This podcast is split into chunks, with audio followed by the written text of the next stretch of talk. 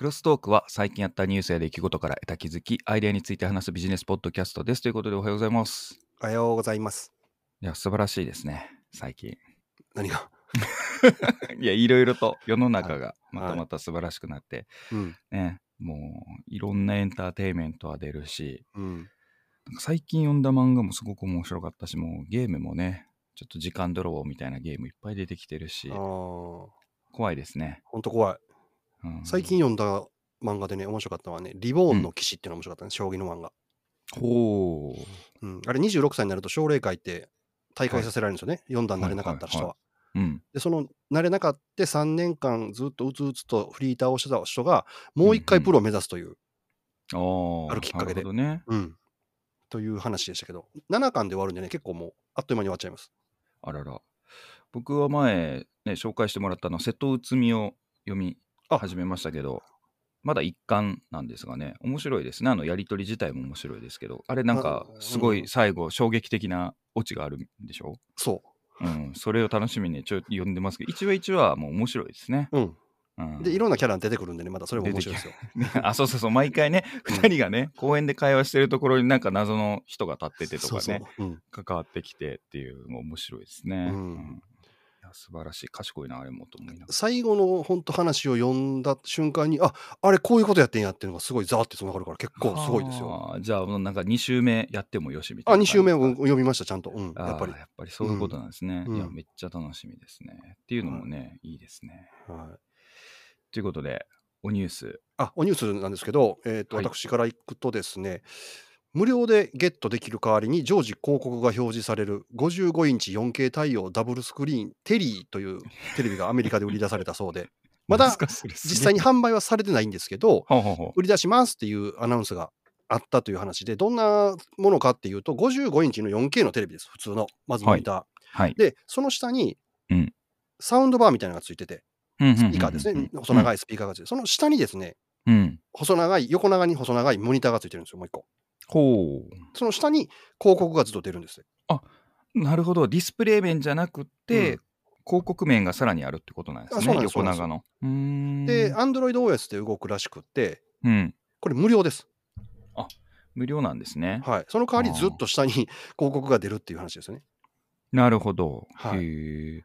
どういう広告なんですか？なんか、新幹線の中で流れてるような文字広告とかなんあですか、ね、いえいえ、例えば Netflix とかね、あの画像見たらうん出てるんですけど、ちゃんとカラーの、そうなんですね。うんちっちゃくなってますけどね、映像で。でちゃんと出てますへし、え。あと、その2つのモニターを使い分けたりすることもできるんですって。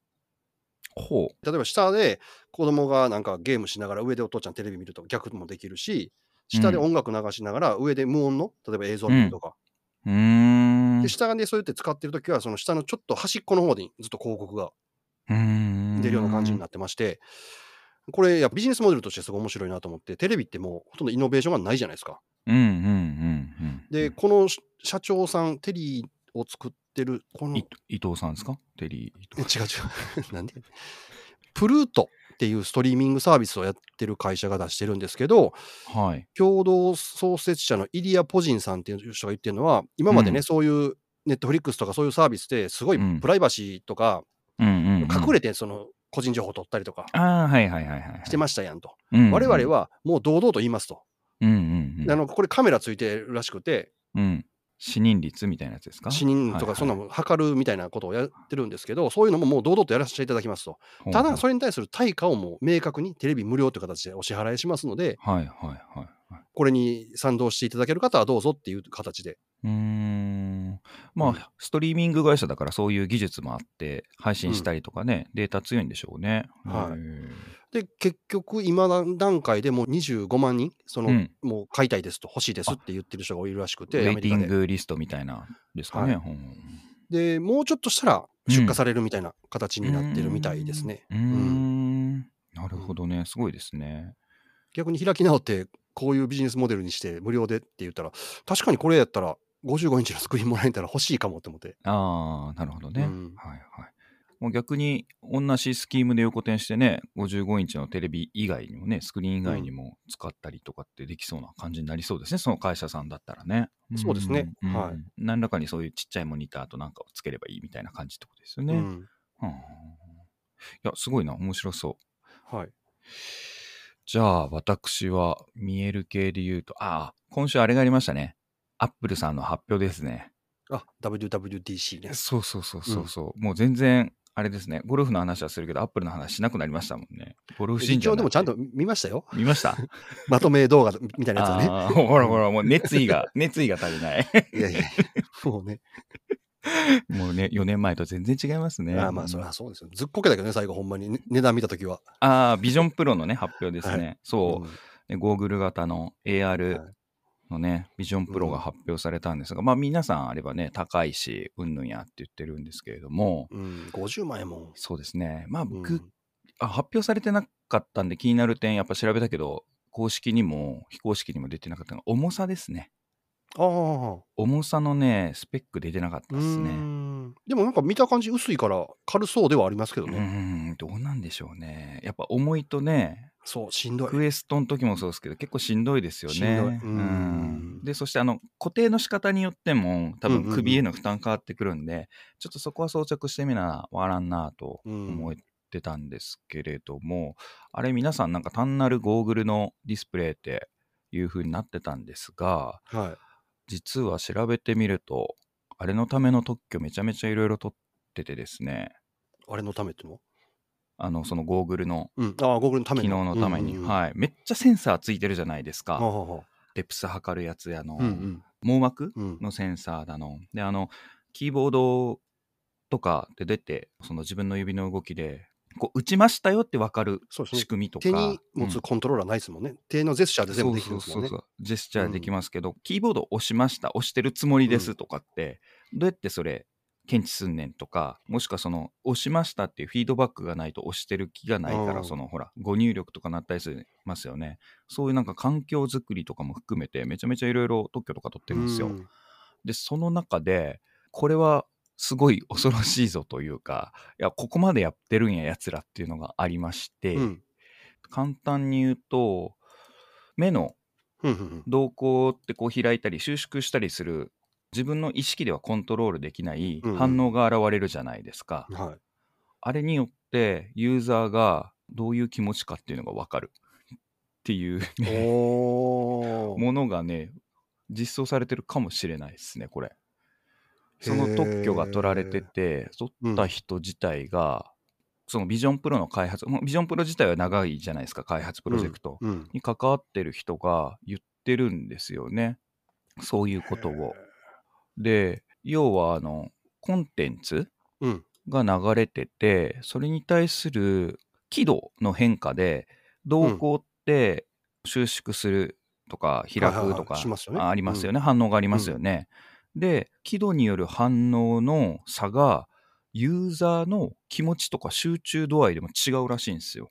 ほだから、例えばですけど、ちょっとこれは適当に言ってますけど、集中してるときは、輝度が明るくなって暗くなるってしたときに、動向が開くタイミングが、例えば 0. 点何秒で反応するとかっていうのが、集中の度合いによって違うとかう。はっていうこともなんか分かってるみたいなんですよね。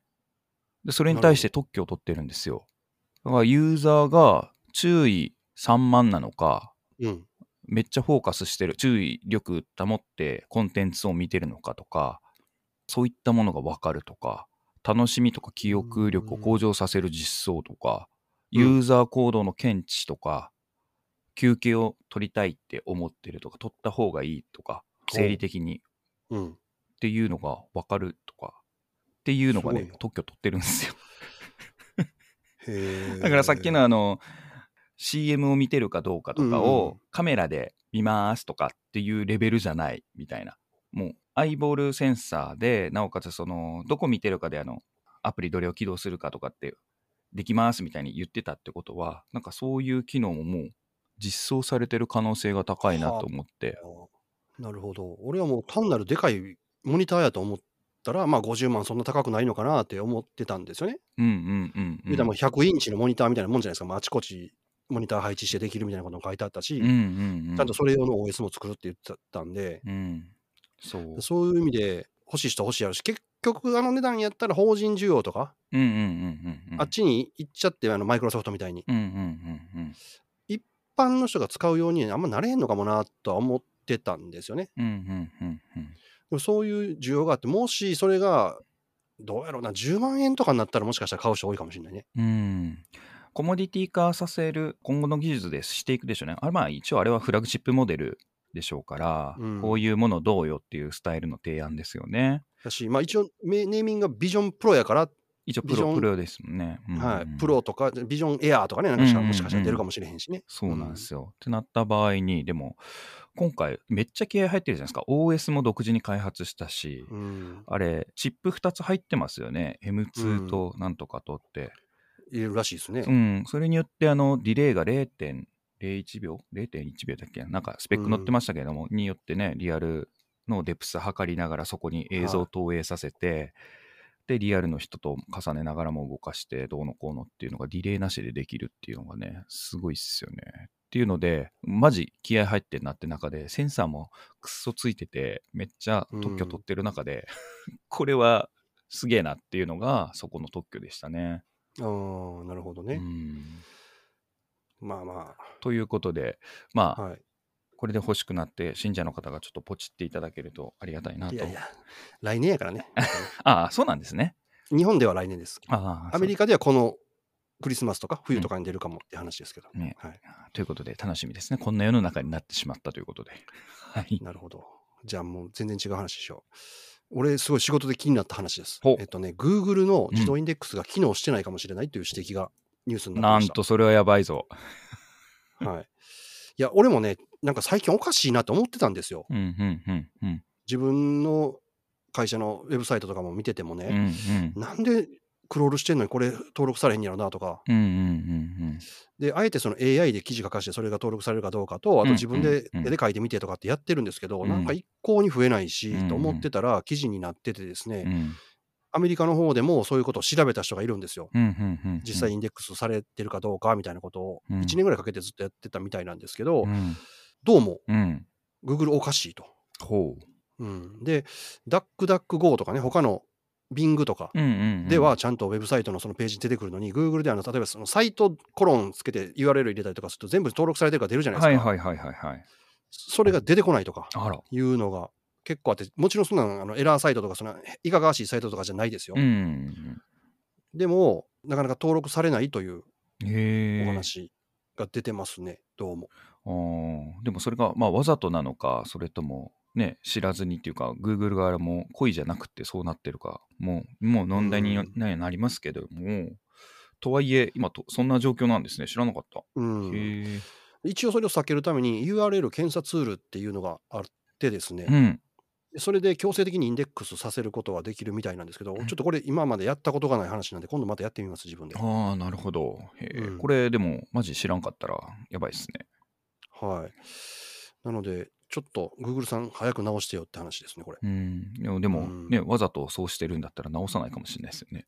そういう仕様かもしみれない。んなあれじゃう、そのインデックスのメンテナンスとかするより、バートを作れ、言う 全員て AI じゃー言うて。いや、全員でかかってもね、そんだけ掛け算で能力が上がるわけじゃないから、うん、あれだけど、まあでも、いや、なんかそういうの見越して、インデックスの方法と変えてるかもしれないですよね、なんかね。ああ、うんそれはちょっとあるかもしれないですねうん。ちょこちょこね、うんルール変えたりしよるから。もう Chrome なんかも本当毎週のようにバージョンアップしていってるから、そういうのが、もし、うん。ただね、それ変えんのはいいねんけど、大体変えた最初って、いびつな形になるのが多いので、そうですね。しかも、あの、管理画面とかでもね、あの変な数値で出たりとかして、はいね誤った 動作してますよね。うん。うん、まあ仕方ないんでしょうけどね、こんだけでかくなっちゃうとね、システムが。まあ、そうですね。グーうんまあ、Google でもバグがあるんで許してくださいってならんか。はい。そうですね。いや、と思います。なるほど。じゃあ私も法人系のおネタでお仕事関係だと、まあ僕は絵は描かないんですが、Adobe の画像生成 AI はいはいはいあ。りましたよね。ファイヤーフライ。はい、Firefly。あれのね、法人向け enterprise plan みたいなのが出まして、はい。で、それがね、すごいことを保証してるんですけれども、はい。 generative AI で作った画像うん自体がですね、著作権侵害とか権利侵害で訴訟を起こされた場合、Adobe が法的に保証しますっていうことになってます。おお。何学習データに著作権違反するようなものは絶対使ってないという自信の表れですね。し、そこで生成されたものうん。自体が例えばマリオって言ってもマリオが出てこないとかってはいいうはいことに対して自信があるみたいですね。おー。うんとなるとこれはめちゃめちゃ使いやすいぞってなりますよね。法人さんって今までそのセキュリティの問題とはい著作権の問題でグレーだからって踏み出しにくかったわけじゃないですか。ここリスクテイクしますとうん。いうのであれば、あこれは使えるねって判断しやすいですよね。ああ、確かにね。なんかあった場合はもう Adobe が面倒見るっつってるんで使いますっていうのはいけるじゃないですか。うん。でもしかするとこの動きが横並びで他のところがねあこのこういうサービスやるんだじゃあ俺らもやろうみたいなところをリスクテイクしてくるね人たちが出てくるかもしれないじゃないですか、うん法人サービスでも。ってなってきたらやりやすくなりますよね。うん、なるほど。前回もこの画像生成の話したじゃないですか。うんうんうんで俺後から編集して聞き直してんからさ、うん。俺全然菅君の言ってる話理解してなかったよね、あの時。あそうなんですか。手元に置いてっていうのは意味が分かってなくて、うんうんツールを手元に置いてっていうのは、うんうんうん。要は全部自分のところのローカルの PC の中に落として、それでツールを全部使ってるってことなんですね。あそうなんですよ。そうですそうです。あそこがなるほどピンときてなかったんですね。はいあできるかどうかが分かってなかったら多分ねイメージも浮かばないですよね。うん。だからもうウェブ,、うんウェブサービスで僕は全部使ってると思ってたら、ちゃうってことですよね。もうそれをそうなんです GitHub よから全部落として。そうなんですそうなんですよ。で、それをカスタマイズして、で、自分のはい書きたいやつを覚えさせてとかっていうのをやってるってことですよはいみんな。なそうなんです。だからあんなすごいのできるんですね。そうなんですよ。うんそそこら辺ももう差になってきてるんで。うん。だ単なるプロンプトどうのこうのって話じゃなくなってるってことですよね。ないです、うんはい。もうみんなツールどう組み合わせるかのレベルまで話になってますね。うん。うんというか、だから、チャット GPT、チャット GPT ってそこばっかりフォーカスされてて、OpenAI の API がとか、うんサービスがとかってなってますけど、ああいう LLM もね、もう自分のところで駆動させて、自分たちで学ばしてるっていう人、大手の企業じゃなくてももうできるので、あ今、あ。やってる人はやってますね。うんそれのベストプラクティス、あの、何が一番いいかみたいな、最適化みたいなのはすごい選択肢が多すぎたり、まだまとまってないんで、野放しい状態なんですけれども、うんこれが定石だみたいなのはないっぽいんですが、まあ、まあ、あなくはないんですけれども、ああそしたらとしてますけどね。パーソナルのうん LLM とかができて、さね、今もチャット GPT になんか文章書かしたりとかっていうのを自分のはい LLM に文章書かせるっていうことができるようになるんでしょうね、そしたらもはい。だからもう、個別カスタマイズされた手元にあうるん LLM みたいなのは、実現できるかできないかっていうと、低コストで今できますね。う、ね、ちょっといいパソコン買えばいいんですもんね。はい。そうです。なので、ああ、そうか。まあ、ただそれがね、もう自分が思うレベルまでいけてるかっていうと、まだまだそういうわけではないので、し、まだまだこう、そこもね、日進月歩っていうか、うん。うん昨日と今日でまた変わってるっていうような状況なので、なかなかマニアックなんですけれども、そういうような状況なんですよ。なので、画像系とかってもう半年以うんうん。上先それ言ってたから、ツールでいっぱいありますね。インストールが苦手な人向けにそういうのをパッケージ化されてたりとかもありますし、難しいですもん、うん。そのなんか GitHub からと落としてくるとか言われても分からへんもん。だって。ですよね、うん。その事前の準備とかもいりますしね、うん。っていうのをなんかまとめたてる人もいますしあのまとめてるって情報としてまとめてるんじゃなくてそのインストールできますはいみたいな形にされてたりとか、もうこれ押したらできますみたいな感じですね。クリックしたら。はい。あでそういうツールの中でもねモデルって言ってまたその学習したモデルを変えたりとかでも出力変わってくるうしローラで学習させたりとか、まあ、ここでもいろいろ言ってたねいろんな技術コントロールネットだはいのなんだのとか、それ組み込んだりとかってされてるんで論文で出て実装されるまで早いしそれが手元に来るのも早いみたいな感じになってます。ね。うんいや、そういうことが分かると、本当また Windows のパソコンほんま買わなあかんかもね。うん、いや、買った方がいいですよ。うんうん。自分は去年のね、9月、10月、画像生成 AI のためにちょっと買ったんですけどね。で、猫さんをね、毎秒、5秒とか3秒ごとに猫がバンバン出てくる。もうね無限猫製造機をやってそんなに昔から猫好きやったっけ？好きですよ、僕。なあ、なんかやたら猫に関してツイートしたりとかしてるよな。もう,、ね、もう大好きなんですよ。うん猫大嫌いなの、俺。アレルギ本当ですか？ああ、確かにね。それは辛い。はい。ということで、はいぜひぜひね、ここ、でもね、もうちょっとなんか素人が今から勉強しておうかっていうのはめっちゃ難しいですね。これがさらに動画とうか、んうんうんね、既存画像と合わせてどうなるかっていうところまでクリエイティブやってるんで、うんかなりもう差が広がってますね、今ね。うんまあでも、すごい精細なプロが描くような絵は描けなくても、ちょっとイラストに使いたいとか。プレゼンの資料に使う写真とかをこういうのにパッと生成したいぐらいのことやったら、ちょっとやってみたいなと思うんですよね。ああ、いいと思いますね。はで、その画像生成 AI でできたうん集英社が AI グラビアやってたじゃないですか。い。はいはいはいはい。なんか前回か前々回ぐらい話題にした。あ、いや、話題にはしてないですね、多分。ここでしてなかあのったっけ、多分こ、うん、ここの中のチャットで。集英社が出しましたよっていうのはやってましたけど。さつき愛っていうので、週刊プレイボーイの編集部が作ったらしくて、5月29日から499円で販売してたそうなんですが、これをですね、6月7日午後3時の時点で、やっぱやめたって言ってやめたみたいですね、あれ。うん、ストップしましたね。はい。ツイッターの公式アカウントもあったけど、それももう止めちゃって、うんうんうんうん。やっぱりなんかやばいかもと思ったんですね。うん。うん、アドビのやつで作ったら大丈夫だったかもしれないですね。ほんまやな。で、この AI 美女っていうか、そのさつき愛ってさ、確かに可愛いねんけど、うん。でも分かってみるからかな、なんかすごく色気がないというか、ああ、すごいそれも騒がれてましたね。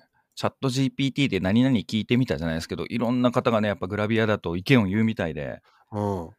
例えば構図がどうだとか、どこがどうだみたいな。あ、そうですね、構図もなんか真正面のうん画像ばっかり、あの顔がうん真正面から映ってるやつが多いとかうん言ってましたね。でも確かになんか、可愛いねんけどいやー、それはね、プロンプトの技術力ですね。なかな。ゴーストがないからじゃん。あ、ご、それは、それは少佐が言ってるやつですね。はい。いやいや、もうね、なんだろう、エロ界隈のプロンプトの人たちのしのぎ合いを見てると、すごいっすね。あーで、あと、構図がどうのこうの、まあ、正面のしかないっていうのも、それは、その編集者が作ったから、構図が下手なだけで、うん横まで画像を作って広げたりとかもできるんで、何もなないところとか、余白作ったりとか、それはその人の問題だと思いますし。うんまあ、ただ、面白いですね。そういう試みと、それによって何が違うんやろうってみんなそれぞれが、こう、目に見え出すと意見をね、ちゃんと出てくるんで、その論争が面白かったですね。確かにツイッターでね、公式アカウントにも、お仕事依頼ね、募集しますって言って、結構来てたみたいですもんね。うーん、なるほどね。うんそうなりますよね。話題性と、やっぱりこうやってやってみて。あの、以前ここで取り上げた、あの、写真コンテストソニーのうん1位になったけれども、優秀賞もらったけれども、これは写真ではありませんって言って、物議醸し出したのと一緒でね、やっぱそういう目に見るようになったら、みんなこう違いが分かってくるんでしょうね、確かにね。うんしょうもないね、しょうもないって言ったら言葉悪いか。うん。アイドル使うよりは安いやろし、うんうんうんうん。問題絶対起こせへんし。ああ、そうなんですよ。管理が楽ですよね。うんうんって考えると、こういうの使うと思うわ、そら。人的コストがね、うんうんメリットあると思いますよ。今もううんモデルさんにしようとかって話はもう当たり前のように EC とかでもありますしね。うん。服装とか着替えとかね、簡単だし。うんなるほどね。はこれ何日、何日間売ってた ?1 週間、2週間い。1なんですか、週間ぐらいですね、だから。うん。ほんまに。じゃあ買った人は読めるのか。うん。なんか価値つくかもしれないですね。日本で初めてみたいなね。うん。はい。ということで、ああ、じゃあ画像生成とか仕事でちょっとイラストをっていう話があったんで、はい。あの、マイクロソフトさんがもう発表してますけれども、コパイロットっつって、うん。うんえっ、と、Excel とか PowerPo とかでも使える AI がね、アシストしてくれますよ、みたいな。うん。で、昨日実装しますってやってたんですが、その内容について、えっと、はいコマーシャル的な、こう、内容じゃなくて、裏側で、プレプリントがこの間出まして、はい。マイクロソフトオフィスとか、そういう、なんだろう、生産性に関わるアプリケーションのために、実は、あの、ただ単に LLM ガッチャンコしたわけじゃなくって、はい。それ用にやっぱチューンナップっていうかされてますよ。で、その内容はこういう課題があったからこういうことしましたみたいなのが公開されてます。ほうほうほうん。で、マイクロソフト自体は Office Domain Specific Language っていうものをアクション言語として作ったのかな？なんかう。対話用に。うん。チャット GPT とか LLM ベースで、なんか入出力のところをそうやって変えたのかなっていう感じですね。なるほど。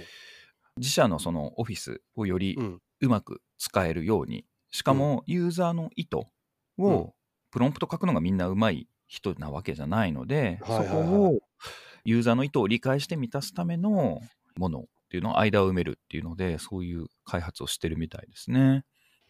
これによって、まあ、すごくいいよみたいな、まあ、話だといえば話なんですけれども、ああ、だから、オフィス365になってからさ、うん、ウェブで販売するようになったじゃないですか。ウェブ経由でアプリとして。昔はは CD ロムとかに入ったやつをうん売ったりしてたんですけど、年間サブスクリプションに変わり、で、販売というか、提供の方法もそういう形で変わりというので、向こうんうんうんう、マイクロソフトとしては、我々がどうやって使ってるのかとかっていうデータもちょっと入ってるんですかね。もうあるかもしれないですね。それ元うんにさっき言ったその、オーガナイズああ、させしてるて、かもしれないです。うん、こんなケースが多いからとかっていうのをやってるそうですねのかもしれないですね。そう考えると、サブスクリプションにしてよかったんや。バグフィックスするときとかの操作履歴とか。ああいうのっていうのはね、取ってるでしょうから、うん。どういう入力されたとか、どこクリックされたとか、はいそういうので学習するのかもしれないですね。うんそういうの使って、なんか、LLM をちょっと教育して、オフィス用にってやってるんでしょ？うね、ほんなら。で、あとはまあ、LLM 自体の前後に多分そういうので開発しつけてると思いますけどね。うんなるほどね。うん。これ楽しみやね、すごい。うん、自社用にそうやって特化してるんで、だから今、えー Google シート、スプレッドシートに、はいまあ、バードくっついたりとか、うんもしくはチャット GPT をアドオンするうん。ためのプラグインが出てたりとかありますけれども、そういうのとは一線を画した使い方、使われ方、もしくは今後も進化していく可能性がありますねっていうのがあってうん、ちょっとますます Windows 買わないといけないですね。一応でも Mac 版の Office365 は契約してるんで、ずっと。Mac の手元版になってくると、ローカル版になってくると、多分対応が遅れるんじゃないですか。なんか違いません？いろいろインターフェースとか。うんいろいろ違いますよ。めんどくさいことあるよ。だって、やたらですよね。ナンバーズとか、あのページとか開こうとするし。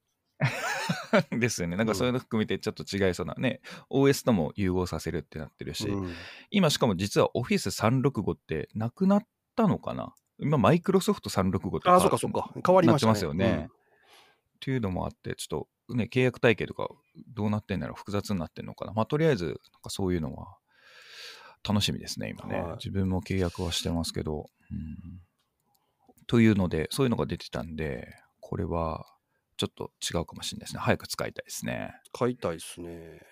うんうんうんうん。私、最後のニュースなんですけど、はい。もう AI とか全く関係ないニュースなんだけど、ちょっと気になったニュースがありまして、はい。契約書が読みづらいのは専門用語が多いからじゃなかったという記事がありまして。はいはいはいはい。法律用語とかが入ってる契約書って、うん。まあまあ、ある程度かたなんか決まってるじゃないですか。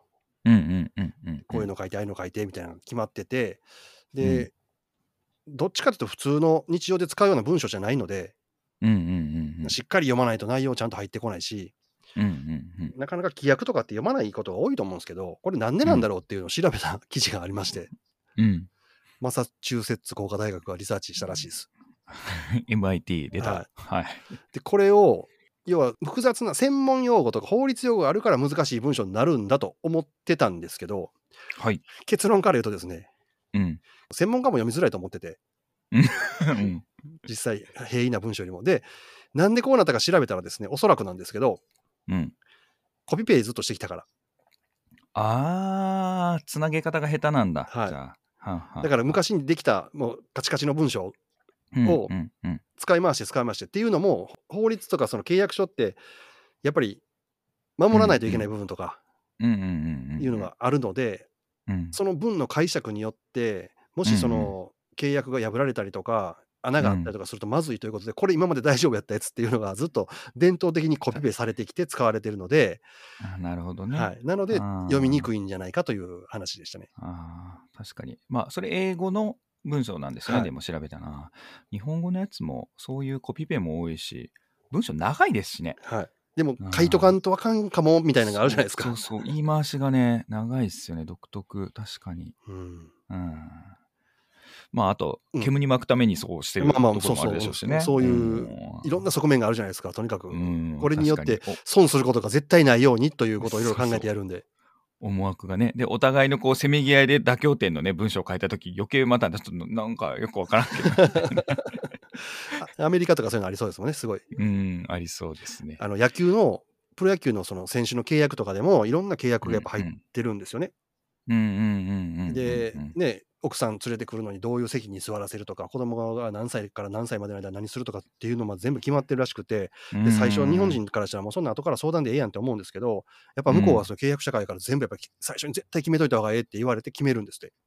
へえ、うん、細かいところまでね、どういうところに住むもそうやし、うん。試合がどこであるときは、どういうふうに家帰れる手段を絶対用意するとか、そういうのをちゃんとするためにエージェントがちゃんと追ってやってくれるらしいんですけどね。うん。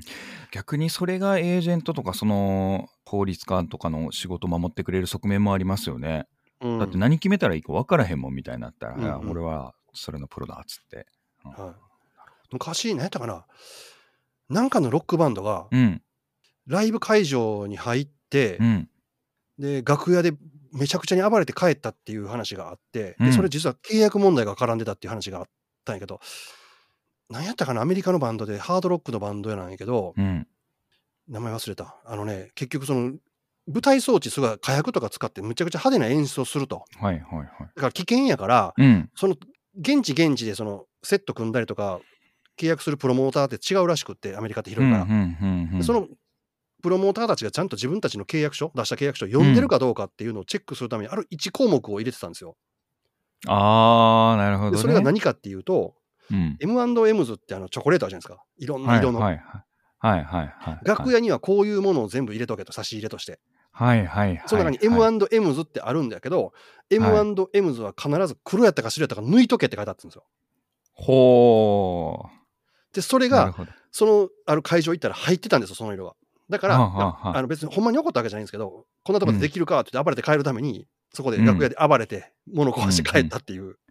なるほどね。うんああ、そうか。だってそういうね、シンスライシングじゃないけど、ちっちゃいこともできないやつは、大きなこと任せられへんってことですよね。命かかってる危険なね、うんセットをやってるのに、こういう細かいところまで読んでないし、実行してないやつってことは、そのプロモーターっていうかね、うんセッティングする会社やべえぞってなるっていう話を聞いたことありますよ、んかで。そういうセーフティーのためにそれを入れとくってことですね。多分エアロスミスやったんちゃうかな。ああ、うんそうなんですね。うんやったらしいですよまあ、エアロスミスだったら余計ね、それでも許されますね。すごいな。面白いですね、それ。うんという契約の問題ね。でした。まあ、なるほど。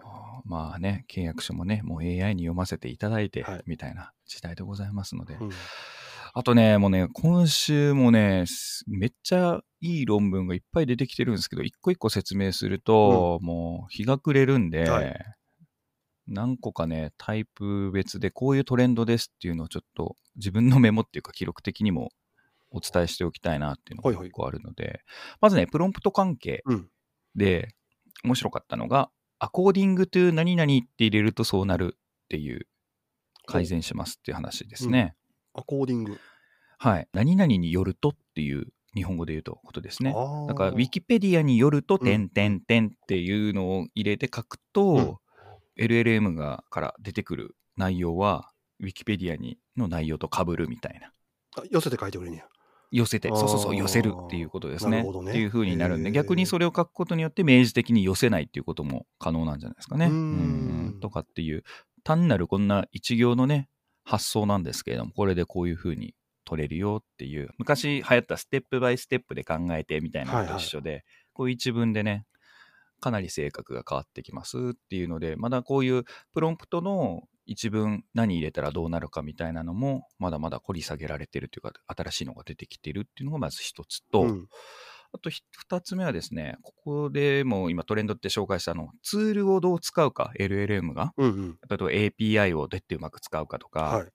専用の LLM をどうやって選んでくるかみたいなことしたら精度上がるじゃんっていう発想の中で、今度はツールを作る LLM。おう 作らせる。は。はいい、作らせるっていう発想ですね。Python の関数として設計実装するということで、何のツールを選んだら、より正確でクオリティの高い回答が出るかっていうのは考えるディスパッチの部分とかって今まで発想はあったんですけれども、はいさらにそこで作っちゃえばいいじゃんみたいな。コーディングさせたらいいじゃんっつってリアルタイムでうんツールを作成利用することが可能になるっていうフレームワーク。それすごいな。はい。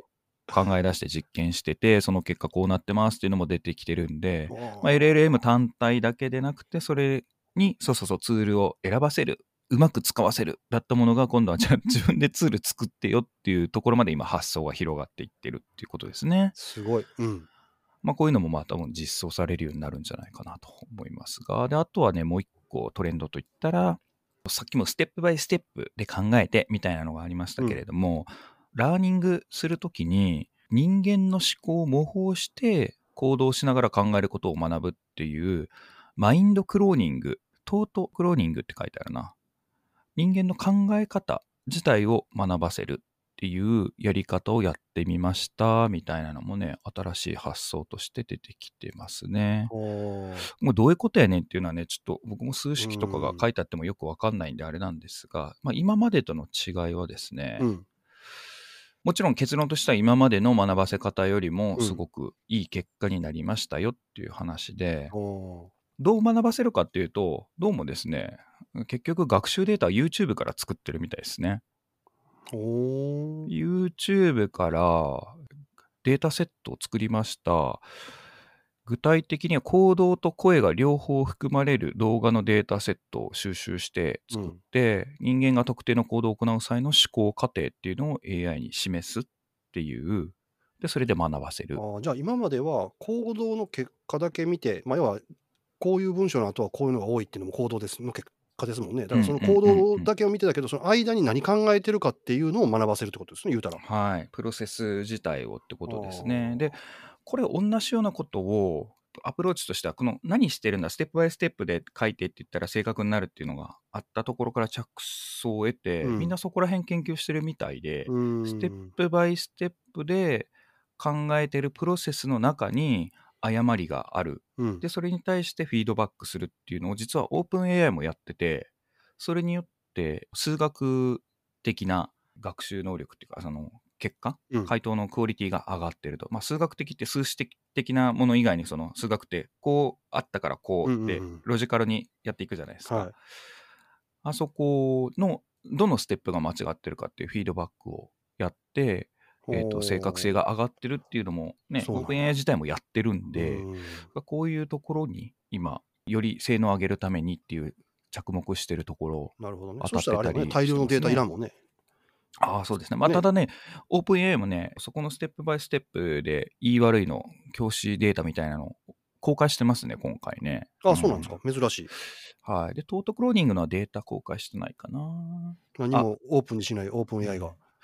こういうのって、今まで言ってたやつもそうなんですけれども、さっきも画像ので実装が早いって言ってたんですが、こういうフレームワークとか考え方、こうやって実験したときにこういう実装しましたっていうのも GitHub で公開したりとかしてるんですよ。うーん。ってなってくると、やっぱ実装がやっぱみんな早いなっていうのになってきますよね。ということで、うん、はいトレンドもね、全然チャット GPT っていう裏側のところもどんどん進んでいってるんで、いや、ほんとまた半年後はどうなっていくか分かんないですね。わかんないですね。というか、まあ、1ヶ月後がわかんないですね、これ。こもう分かんない。あ、本当分かんない。ですね。ううんんわかりました。じゃあ、まあ、今週はこれぐらいにしときましょう。はい。じゃあ、今週もお聞きいただきましてありがとうございました。この配信いいなと思ったら、どんどん周りに進めていただいて、何回でも聞いていただいたら嬉しいです。はい。AI は怖くない。ということで、今週1週間も良い1週間をお過ごしください。